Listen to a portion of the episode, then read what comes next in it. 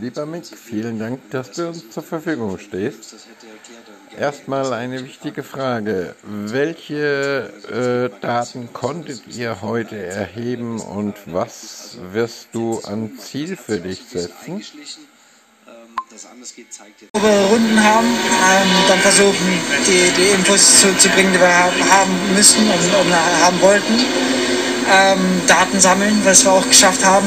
Ähm, wir haben natürlich FP1 in, in, sehr heißen Bedingungen verbracht, aber dann äh, jetzt FP2 in noch besseren Bedingungen äh, jetzt gefahren. Ähm ja, insgesamt ist der Kampf um die Spitze sehr interessant.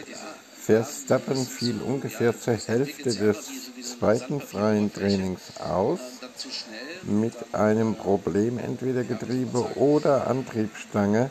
Er verlor auf jeden Fall plötzlich an Schub und konnte leider erst kurz hinter der Boxeneinfahrt trat der Fehler auf.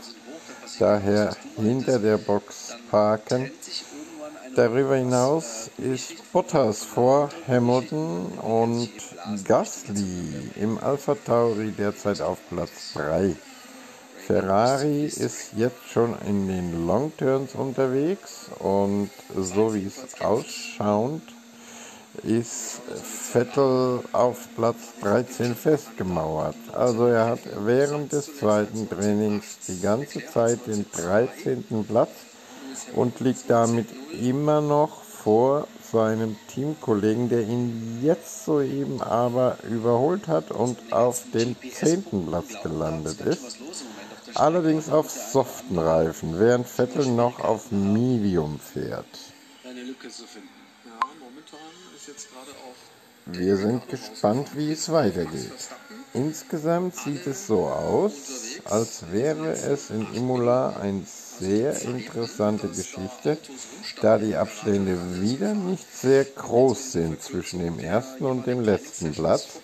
Aber jetzt die letzten acht Minuten werden eigentlich eher in Richtung Qualifying gehen, wobei die meisten jetzt alle schwer unterwegs sind und da alle Trainingseinheiten auf eine Stunde begrenzt sind, ist es fraglich, ob das ein oder andere Team noch einen schnellen Schuss wagt. Wir werden sehen, was kommt.